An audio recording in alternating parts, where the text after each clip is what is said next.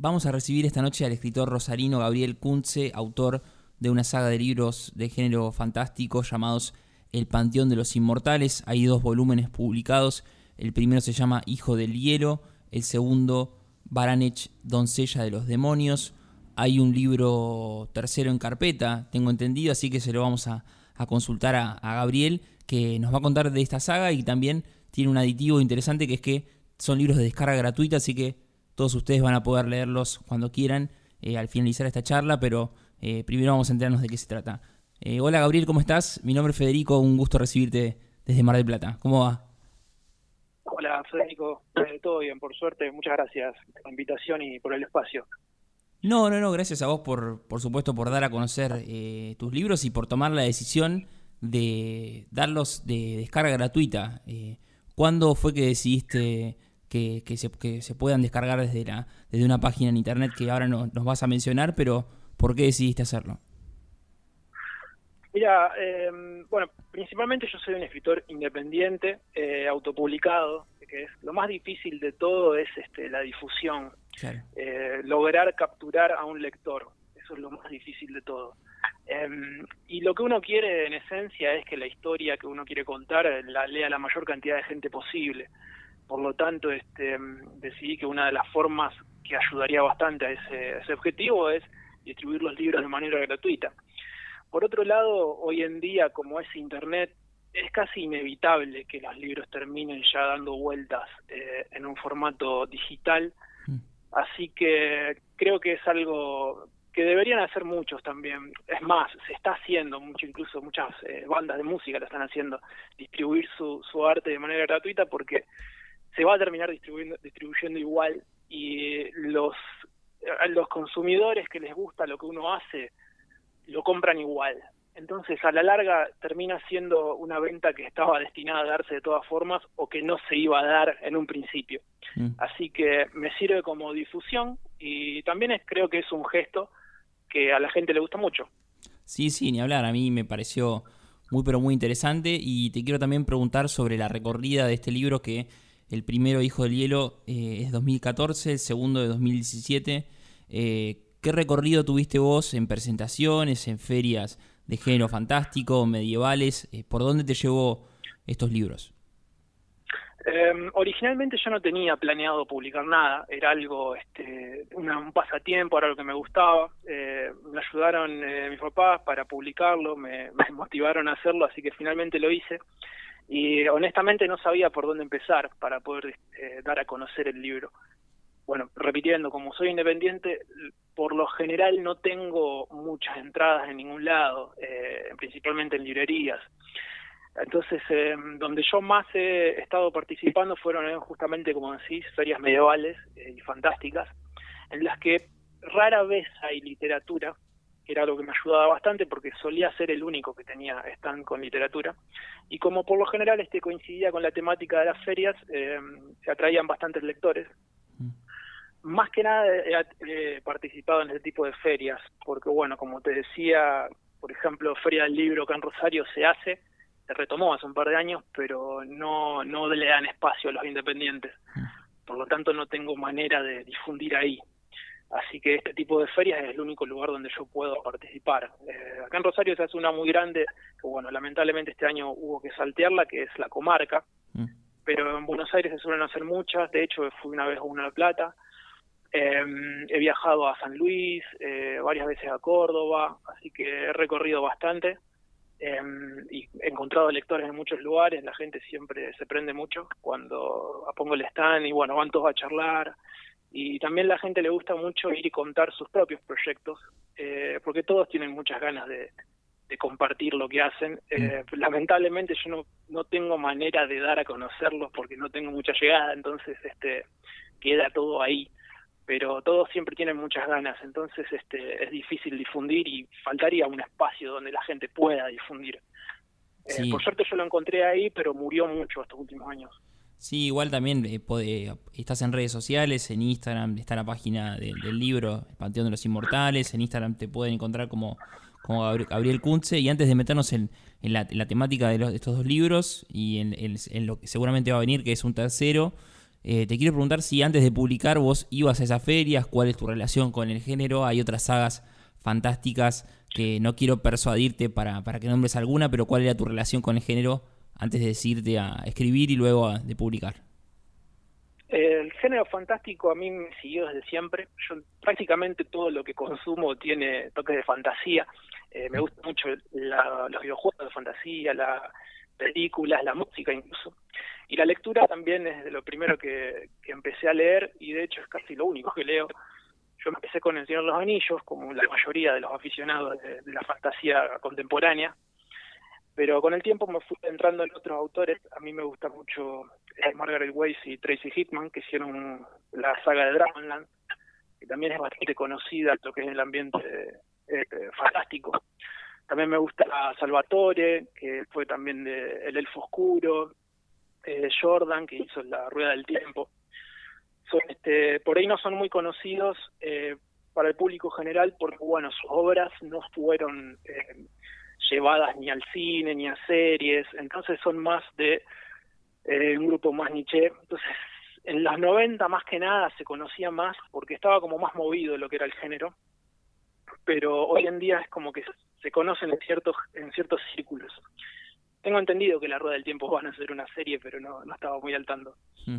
Pero eso, eso es lo que más, esos son los autores que eran mis preferidos.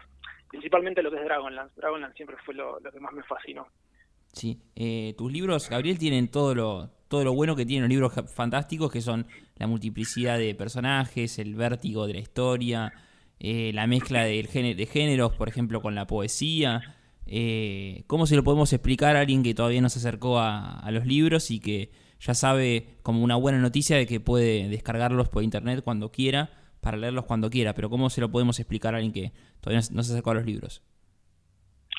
El género fantástico em, por ahí tiene muchas visiones diferentes. Em, hoy en día por ahí está un poco diluida lo que es la fantasía, pero yo por lo menos lo veo como que la fantasía es principalmente una aventura, eh, que transcurre en otro mundo, tiene que transcurrir en otro mundo. No se trata también de una época que sea antes o después, es otro mundo con su propio tiempo, em, en donde los personajes encarnan eh, virtudes, son este, representaciones llevadas de forma altruista, que nosotros siempre este, nos gusta tomarlos como modelos, como ídolos, em, para tratar de alcanzar estas virtudes, para tratar de convertirnos en estos personajes.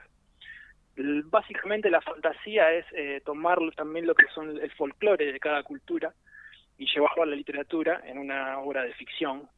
Entonces también eh, refleja lo que es el lugar de donde nació la fantasía, que es también lo que yo trato de, capturar incorporando un poco lo que es la cultura argentina.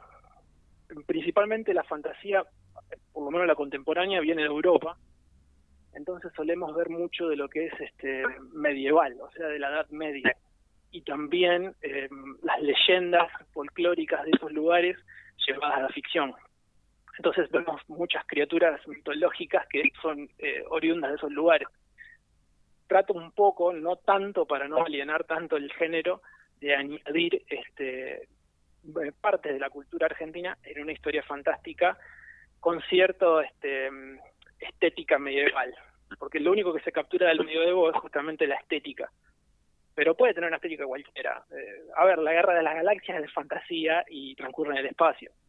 Entonces, este, pero lo que se trata de hacer es justamente contar esta historia y que, tiene una, una aventura detrás, que tiene una misión y, los personajes son este, representaciones de las virtudes del ser humano. Y también los malos son representaciones de la, justamente la maldad, pero también tienen sus propias virtudes. Esto está llevado a una, una exageración. Eh, pero bueno, nosotros tratamos de capturar siempre lo que más nos ayuda a todas estas historias y, mejorar también nosotros. Hmm. Eh, sí, hay personajes como el hijo de hielo, glaciar, eh, está esa, esa idea del folclore argentino, por más que sea en un género en el cual no haya seguramente muchos libros fantásticos que transcurren en Argentina o, me equivoco por, por puro desconocimiento? Eh, honestamente sé que hay sé que hay muchos pero no he leído eh, no he leído autores argentinos de fantasía pero sé que hay Em, sí, eh, por ejemplo, yo lo que traté de hacer es también capturar un poco la cultura. Eh, por ejemplo, yo lo que añado es el mate. Y tiene otro nombre. Los personajes están con armadura, hacen magia, pero toman mate. Y más allá de lo que es el, guiño de ojo del mate, es este, mostrar un poco la camaradería de la reunión, o sea, el significado que tiene para nosotros el mate y cómo afecta a estos personajes. Entonces, para muchos es algo importante por lo que representa esta acción. Em, que bueno, es lo que te comentaba, justamente lo que se trata es eso, es capturar la esencia de las cosas que nos representan. Sí, eh, como si estuviésemos viendo una serie que te dicen en, dos oraciones de qué se trata, ¿cómo, cómo definís vos el, Panteón de los Inmortales? Es una difícil. Em, es una, una aventura en unas tierras dominadas por los dioses. Em, para resumirla. Perfecto. Pues bueno, podemos adentrarnos más en la trama específica de esta historia, pero ese es el resumen.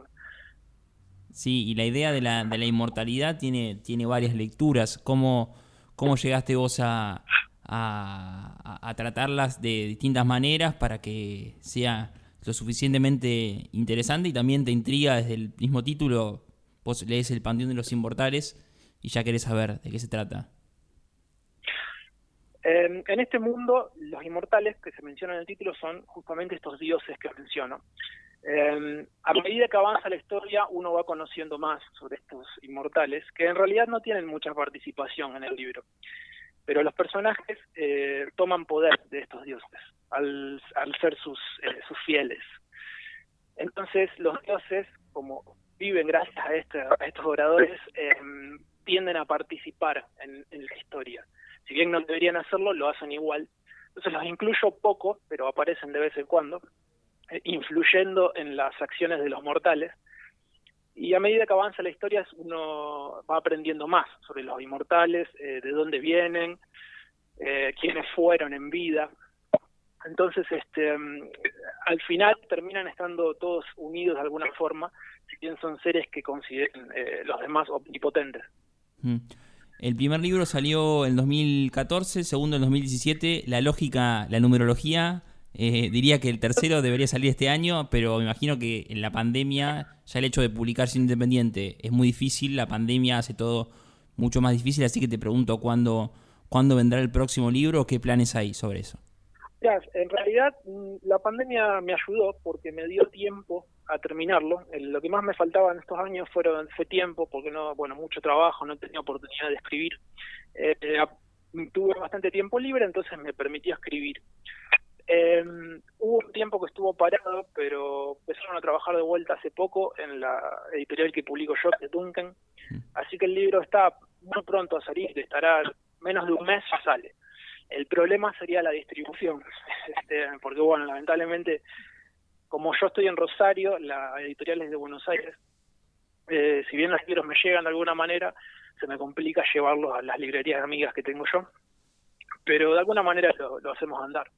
Buenísimo. Eh, sí, el tema de los años no, eh, no se dio porque lo pensé, se dio porque se dio, fue totalmente casual, que justo son tres años de diferencia, este pero bueno, lo tomamos como tradición.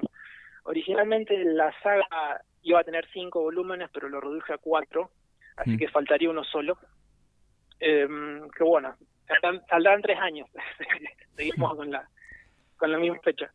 Eh, y te pregunto por último, va, más, más que pregunta es la referencia, ¿cuál es la página de internet en, la cual se pueden descargar los libros y también ponerse en contacto con vos? Eh, ya en Instagram lo dijimos, es Gabriel Kunze, pero ¿cómo es la página para que los lectores que todavía no se acercaron a el Panteón de los Inmortales lo puedan hacer? Bueno, la página es elpanteondelosinmortales.com.ar. Ahí está toda la información sobre la obra, hay ilustraciones, las descargas también están en su propia sección, se pueden poner en contacto conmigo, comentar las publicaciones. Yo las redes no las uso mucho, eh, de hecho Instagram lo tengo casi exclusivamente para conversaciones en privado, que si quieren pueden alcanzarme por ahí, no hay problema. Eh, también hay un Facebook que es el Panteón de los Inmortales, de nuevo no se usa mucho. Eh, he estado mucho tiempo tratando de explotar las redes, Pero bueno, hace poco me puse a hacer un sitio que es un sitio humilde, pero que cumple su función. Está muy bueno, está muy bueno. Y bueno, como bien, como, como bien sí, están, están las obras tanto en PDF como en EPUB, para los que tienen este los iBook Readers. Mm. Eh, se puede descargar todo ahí. Eh, de a poco yo voy subiendo info nueva, las ilustraciones es algo que me fue complicando mucho, porque me costó mucho conseguir un ilustrador, eh, pero bueno, de a poquito estamos añadiendo cosas nuevas y yo a medida que voy teniendo las subo para que todos las puedan ver. Eh, y bueno, por supuesto también las compartan, que es lo que más siempre ayuda. Que bueno, si les gusta, justamente lo compartan, porque es lo que más ayuda al artista eh, independiente, la difusión. Mm.